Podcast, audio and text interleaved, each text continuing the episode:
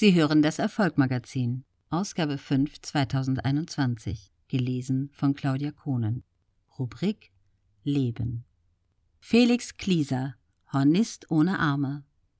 Dr. Dr. Rainer Zittelmann über Ausdauer und Stärke, um seine Träume zu verwirklichen. Er war noch keine 30 Jahre alt, hatte aber schon seine Autobiografie geschrieben, vier CDs eingespielt und mehrere Awards gewonnen unter anderem im Jahr 2014 den Echo Klassik Preis in der Kategorie Nachwuchskünstler des Jahres. Der 1991 geborene Deutsche trat zusammen mit dem britischen Popstar Sting auf und gibt Konzerte in Europa, Asien und in den USA. Er gilt heute als einer der besten Hornisten der Welt.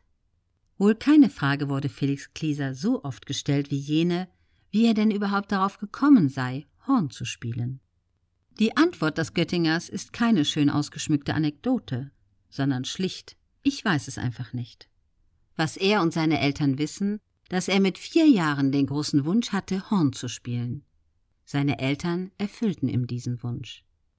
Das war ein ungewöhnlicher Wunsch, weil man zum Hornspielen normalerweise die Hände braucht.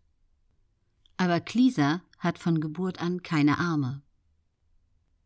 Dabei ist das Horn auch für jemanden, der Arme hat, ein besonders schwieriges und hochempfindliches Instrument.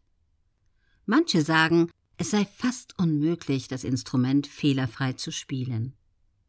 Klieser meinte in einem Interview, vielleicht habe ich es mir deshalb ausgesucht, weil ich dachte, wenn ich's damit schaffe, schaffe ich es mit allem. Klieser gehört zu den Menschen, die mehr vom Leben erwarten als eine Durchschnittsexistenz mit einem Brotberuf. Ich verspüre immer den Drang, der Beste zu sein, bekennt er in seiner Autobiografie, die er bereits im Alter von 23 Jahren veröffentlicht hat. Er fügt hinzu, und wenn ich es bin, will ich ein besserer Erster sein. Ich achte nicht auf meine Erfolge oder Stärken, sondern schaue immer nur auf die Dinge, die nicht so funktionieren, wie ich das will. Es gibt Menschen, für die ist es genug, wenn sie zufrieden sind.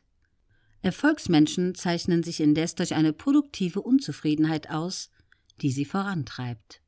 Klieser gehört zu diesen Menschen. Er schreibt, er verspüre keinerlei Bedürfnis, zufrieden zu sein. Mein Bedürfnis ist es, das zu erreichen, was ich will, selbst wenn sich meine Vorstellungen in der Realität nicht immer umsetzen lassen. Aber das störe ihn nicht. Mit der Musik sei es ein bisschen wie in der Mathematik. Ich beschreibe damit einen Näherungswert, ein Streben gegen unendlich.